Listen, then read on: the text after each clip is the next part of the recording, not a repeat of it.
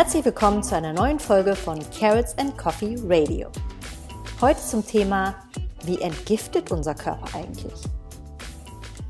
Um unseren Körper bei seiner Entgiftung unterstützen zu können, ist es immer sinnvoll, sich zunächst mal mit der Entgiftung selbst zu beschäftigen, beziehungsweise damit, wie Entgiftung im Körper überhaupt funktioniert.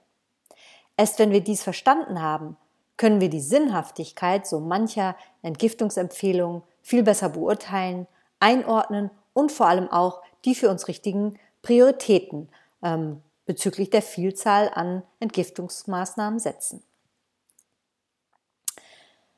Ja, wenn es um die Entgiftung unseres Körpers geht, denken viele sicher zunächst mal an all das, was unseren Körper täglich über, die, über diverse Körperöffnungen verlässt, sei es nun Stuhl, Urin oder Schweiß. Und wir denken entsprechend natürlich an die dafür zuständigen Ausscheidungsorgane, wie zum Beispiel den Darm, die Nieren oder auch die Haut. Und das ist auch völlig korrekt, denn über diese Wege scheiden wir sowohl Abfallstoffe unseres eigenen Zellstoffwechsels, Toxine stammen von Bakterien und Pilzen sowie die in unseren Körper eingedrungenen Fremdstoffe aus. Doch bevor wir diese Stoffe auf natürlichem Wege aus dem Körper befördern können, muss unser Körper oft einige Vorbereitungsarbeiten treffen, denn das, was wir an Schadstoffen aufnehmen oder auch selbst in unserem Körper entsteht, ist oftmals fettlöslicher Natur und kann in dieser Form den Körper nicht so einfach über solch wässrige Medien wie Urin, Schweiß oder Stuhl verlassen. Giftstoffe müssen deshalb zunächst in eine wasserlösliche Form überführt werden und können erst dann über den Schweiß, den Urin oder den Stuhl unseren Körper verlassen. Oftmals müssen sie auch erst aus den Fettdepots oder Muskeln mobilisiert werden, um dann wasserlöslich und ausscheidbar gemacht zu werden. Fragt sich nun, wer macht und wer kann das? Im Grunde ist jede Körperzelle zu einem geringen Anteil dazu in der Lage. Aber am besten können dies unsere Leberzellen, weshalb man die Leber auch als unser wichtigstes Stoffwechsel- und Entgiftungsorgan bezeichnet. Giftstoffe, die wir über die äußere Haut oder die Schleimhäute der Lungen oder des Darms aufnehmen oder die aus den Körperdepots wie Fett und Muskulatur mobilisiert werden, gelangen deshalb über den Blutweg immer zur Leber.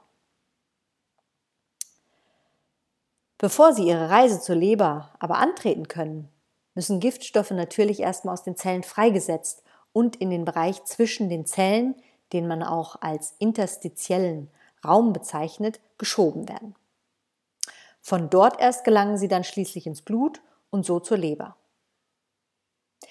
Die Abgabe in diesen Zwischenzellbereich erfolgt dabei immer entlang eines Konzentrationsgradienten. Das heißt, die Schadstoffe strömen vorrangig nur dann aus den Zellen raus, wenn sie im Zwischenzellgewebe, also außerhalb der Zellen, weniger Schadstoffe und Stoffwechsel Endprodukte befinden als in den Zellen. Das bedeutet, dass dieser Bereich immer wieder ausreichend gereinigt und geleert werden muss, damit neue Stoffe aus der Zelle in ihn einströmen können. Im Optimalfall wird auch genau dies gewährleistet, indem sich diese flüssig bis leicht visköse Flüssigkeit zwischen den Zellen, die man übrigens auch als Lymphe bezeichnet, über Muskelkontraktion bewegt wird. Schadstoffe und Stoffwechselendprodukte gelangen so in die Lymphbahn und von dort später schließlich in den Blutkreislauf. Ja, und deshalb ist auch ein guter Lymphfluss durch ausreichende Bewegung, genauso wie Trinken und Wärmeanwendung oder auch eine gute Durchblutung des Körpers so wichtig, wenn es um das Abströmen von Giften aus den Zellen geht. Nur so können Schadstoffe zum weiteren Abbau über das Blut schlussendlich zur Leber gelangen. Die Entgiftung, die nun primär in den Leberzellen stattfindet und die man auch als Biotransformation bezeichnet, ist übrigens ein mehrstufiger Prozess. Man spricht heute auch von den drei Phasen der Entgiftung und diese Entgiftungsschritte von, werden ähm, von einer Vielzahl an Enzymen katalysiert. Und diese sind teilweise sehr, ähm, können teilweise sehr viele verschiedene Giftstoffe bzw. Substrate umsetzen. Sie sind also nicht sehr substratspezifisch und ermöglichen es uns somit, dass wir eine enorm große Zahl an den verschiedensten Schadstoffen entgiften können. Was geschieht nun in der Phase 1? In der Phase 1 werden zunächst kleine Moleküle, das können Sauerstoff oder Wasser sein, in die zu entgiftende Substanz eingefügt. Durch dieses Einfügen von kleinen Molekülen wird der Giftstoff bereits etwas wasserlöslicher als vorher. Gleichzeitig aber werden dabei auch weitere molekulare Angriffspunkte für die anschließende Umsetzung durch Enzyme in der Phase 2 geschaffen. Also die, dieser Giftstoff wird praktisch leicht verändert. Die häufigste Form dieser Veränderung oder auch Modifikation eines Giftstoffes in Phase 1 ist übrigens die Oxidation. Und eine der bekanntesten Enzymfamilien, die diese Reaktion katalysieren, äh, katalysiert, ähm, ist die Familie der Zytochrom P450 abhängigen Monooxygenasen, die man auch kurz als CYP oder ZIP ähm, bezeichnet. In der anschließenden Phase 2 erfolgt dann Folgendes. Die entstandenen Phase 1 Produkte werden nun mit größeren und komplexeren Molekülen verknüpft. Diese Verknüpfung, die man auch Konjugation nennt, führt dazu, dass der Giftstoff schließlich vollständig wasserlöslich wird. Moleküle, die an das erste Zwischenprodukt angehängt werden, sind zum Beispiel Schwefelverbindungen. Dabei zu nennen wären ähm, beispielsweise Sulfat oder Glutathion. Ähm, weitere Moleküle wären Zuckerabkömmlinge, wie zum Beispiel die Glucuronsäure oder auch Aminosäuren wie Glycin und Taurin, Methylgruppen oder auch fettsäureähnliche Verbindungen wie die aktivierte Essigsäure oder auch Acetyl-CoA genannt. Die bekanntesten Enzyme dieser Phase 2 sind übrigens die Glutathion-S-Transferasen, kurz GST genannt, die vor allem Schwermetalle wie Quecksilber, Arsen und Cadmium, aber auch Aflatoxine oder Verbrennungsrückstände wie Benzopyren wasserlöslich und schließlich ausscheidbar machen. Heute wissen wir übrigens, dass nicht nur die Leber in der Lage ist, fettlösliche Giftstoffe in eine wasserlösliche Form zu überführen, sondern dass auch Darmschleimhautzellen, äh, Darmschleimhautzellen und zum geringen Teil auch Nierenzellen dazu befähigt sind. Und das macht gerade den Darm als Entgiftungsorgan so interessant. Die Darmschleimhautzellen sind quasi der Leber vorgeschaltete kleine Entgiftungsinstanzen, die Giftstoffe aus dem Darm aufnehmen, wasserlöslicher machen und zur endgültigen Ausscheidung in den Stuhl abgeben oder sie weiter über das Blut zur Leber schicken. Diese Form, die ich eben beschrieben habe, des zweistufigen Abbaus in den Darm- und Leberzellen, ist übrigens der Grund dafür, warum oral aufgenommene Medikamente häufig bereits vor Erreichen ihres Zielorgans einen Großteil ihrer Wirkung verlieren. Sie erfahren pra ähm, praktisch bereits in der Darmschleimhautzelle und später in der Leberzelle einen teilweisen Abbau. Und diesen Wirkungsverlust durch Enzyme in der Darm- und besonders der Leberzelle bezeichnet man als First-Pass-Effekt. Und dieser Effekt muss bei der Dosierung, also dieser Effekt des Teilabbaus, muss bei der Dosierung von Medikamenten immer mit einkalkuliert werden, um eben eine ausreichende Wirkung eines verordneten Medikaments erzielen zu können. Was ich an dieser Stelle aber unbedingt erwähnen und betonen möchte, ist, dass ähm, es auch Medikamente gibt, durch die, ähm, die durch die enzymatischen Prozesse der Phase 1, also diesen First-Pass-Effekt, auch erst in ihre wirksame Form überführt werden oder überführt werden können. Und ähm, ja, man bezeichnet äh, die Medikamente deshalb auch als sogenannte Prodrugs, das heißt Medikamentenvorstufen, ähm, die erst im Körper sozusagen in ihre aktiven Formen überführt werden und damit erst wirken können. Deshalb spricht man von dieser Phase 1 der Entgiftung auch ähm, von, ein, von der Phase der Aktivierung. Um mal ein Beispiel zu nennen, Codein ist beispielsweise eine solche Substanz, die zunächst als unwirksame Vorstufe in den Körper aufgenommen wird und dann durch Enzyme der Phase 1 in Darm und Leber in ihre wirksame Form, nämlich das schmerzlindernde Morphin, überführt wird. Die, die Leber erfüllt somit zusammen mit dem Darm nicht nur eine bedeutende Entgiftungs-, sondern auch eine wesentliche Aktivierungsfunktion für zum Beispiel Medikamente.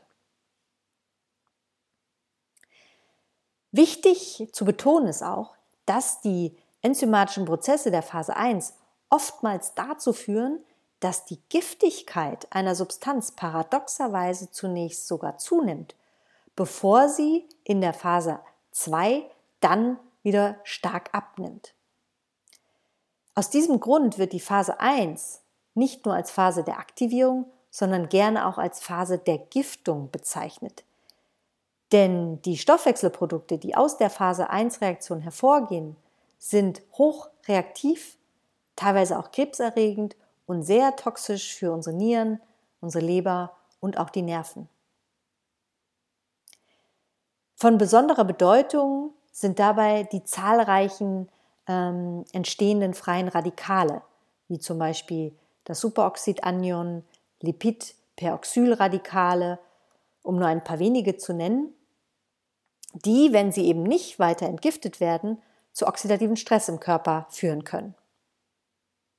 Bei einer unzureichenden Versorgung mit Antioxidantien oder ähm, einer, zu geringen, einer zu geringen Eigenproduktion antioxidativer Enzyme können diese freien Radikale aus der Phase 1 dann Schäden an sämtlichen Zellstrukturen ähm, hervorrufen und vor allem zu chronischen stillen Entzündungen im Körper führen.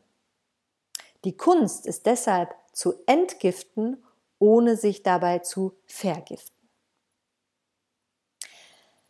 Ja, was geschieht ähm, aber nun weiter? Hm, nachdem die Giftstoffe diese zwei Phasen durchlaufen haben, das heißt, sie mit ähm, komplexen Molekülen verknüpft und wasserlöslicher oder wasserlöslich gemacht wurden, werden sie schließlich mittels spezieller Transportproteine aus der Zelle hinausgeschleust. Diese Transportmoleküle werden auch als Phase 3 Transporter bezeichnet und sorgen dafür, dass die Giftstoffe zum Beispiel aus der Leberzelle ins Blut und dann über den Blutweg zur Ausscheidung den Nieren zugeführt werden oder über den Schweiß ausgeschieden werden können. Das meiste aber an Giftstoffen wird von der Leberzelle in die Galle abgegeben, gelangt so natürlich in den Darm und wird dann über den Stuhlgang ausgeschieden. Übrigens befinden sich diese Phase 3 Zelltransporter hm, auch in den Darmschleimhautzellen wo sie dafür sorgen, ähm, dafür sorgen, dass die zu entgiftende Substanzen aus der Darmzelle in den Stuhl abgegeben werden und so über den Darm bzw. den Stuhl hinausmarschieren. Aber sie sorgen auch zusätzlich dafür, dass die Phase 1 Enzyme, die ja auch sich in einer Darmschleimhautzelle befinden, nicht überlastet werden und somit oder und so viel mehr zu viele Phase 1 äh, äh, anfallen, die ja recht toxisch sind. Und das bewerkstelligen sie, äh, indem sie Giftstoffe immer wieder aus der Darmschleimhautzelle rauspumpen, um sie dann zeitverzögert erneut in sich aufzunehmen. Ja, somit schützt sich die Darmzelle praktisch selber vor Schäden, die beim zu schnellen Abbau von Giftstoffen entstehen könnten. Und die Leber wird entlastet, welche die im Darm entstandenen Phase 1 Produkte ja weiter entgiften muss. Ja, wie dieser Beitrag zeigt, spielt also die Leber, der Darm und seine Schleimhaut, aber auch die Nieren und die Haut als Entgiftungsorgane eine ganz wesentliche Rolle. Wie dieser Beitrag aber ebenso zeigt, sind wir für einen funktionierenden Entgiftungsprozess außerdem auf viele Enzyme und einen guten Galle- und Lymphfluss sowie eine ausreichende Durchblutung angewiesen. Und genau aus diesem Grunde werde ich in den weiteren Podcast-Folgen aufzeigen, wie wir diese wichtigen Entgiftungsorgane und die einzelnen Entgiftungsphasen unterstützen können. Sei es indem wir den Gallefluss, die Leberfunktion oder die Darmtätigkeit durch das Trinken von alkoholfreien Bitterkräutermischungen anregen oder indem wir die Aktivitäten von Enzymen verbessern, indem wir zum Beispiel unsere Zufuhr an Vitalstoffen wie Vitaminen, Mineralstoffen und Aminosäuren steigern. Ja, wie dieser Beitrag zeigt, ist Entgiftung ein recht komplexer Vorgang und spielt die Leber, der Darm und seine Schleimhaut, genauso wie die Nieren und die Haut als Entgiftungsorgane eine ganz wesentliche Rolle. Wie dieser Beitrag aber ebenso zeigt, sind wir für einen einwandfreien Entgiftungsprozess auch auf viele funktionsfähige Enzyme, einen guten Galle- und Lymphfluss sowie eine ausreichende Durchblutung angewiesen. Leider aber sind gerade diese genannten Körperorgane oftmals heute in keinem guten Zustand. Sei es nun die Leber, weil sie oft unbemerkt verfettet, die Nieren, weil sie überlastet sind bzw. die Giftausscheidung über Galle und Darm nicht gut funktioniert, oder aber die Darmschleimhaut, weil sie latent entzündet ist und durch eine gestörte Darmflora besiedelt wird. Hinzu kommt, dass wir uns meist zu wenig bewegen und zu wenig Wasser trinken, um einen ausreichenden Lymph- und Blutfluss zu gewährleisten. Und genau aus diesem Grund macht es großen Sinn, dass wir speziell diese Organe und Körperfunktionen gezielter unterstützen. Sei es, indem wir den Gallenfluss und die Leberfunktion ähm, oder auch die Darmtätigkeit durch das Trinken von zum Beispiel Bitterkräutermischungen anregen oder aber die Aktivität von Enzymen verbessern, indem wir nämlich unsere Zufuhr an Vitalstoffen wie Vitaminen, Mineralstoffen oder auch Aminosäuren steigern. Es gibt also vieles, was wir tun können und in zukünftigen Beiträgen werde ich deshalb öfter auf sinnhafte und entgiftungsfördernde Maßnahmen eingehen. Wenn Sie aber gerne schon jetzt mehr über geeignete Strategien zur Entgiftung oder auch zur Darmsanierung erfahren möchten, dann sei Ihnen an dieser Stelle bereits mein Buch Toxfrei, Selbsthilfe und Prävention mit Krebs sehr ans Herz gelegt. Mehr Infos zum Buch gibt es auf der Seite www.toxfrei.de, wo Sie auch schon einige Leseproben aus dem Buch finden und sich in einem umfangreichen Interview über die Inhalte und den Background, der zur Entstehung des Buches geführt hat, informieren können. Ja, ich wünsche Ihnen ganz viel Freude beim Reinschnuppern und danke fürs aufmerksame Zuhören. War ja nicht ganz so einfach heute. Und ähm, wenn Ihnen der Beitrag gefallen hat, würde ich mich sehr freuen, wenn Sie mir einen Daumen hoch schenken oder auch eine kurze Bewertung auf iTunes hinterlassen. So steigen die Chancen, dass auch andere auf diesen Podcast aufmerksam werden und von ihm profitieren können. Merci vielmals und bis zur nächsten Folge von Carrots and Coffee Radio.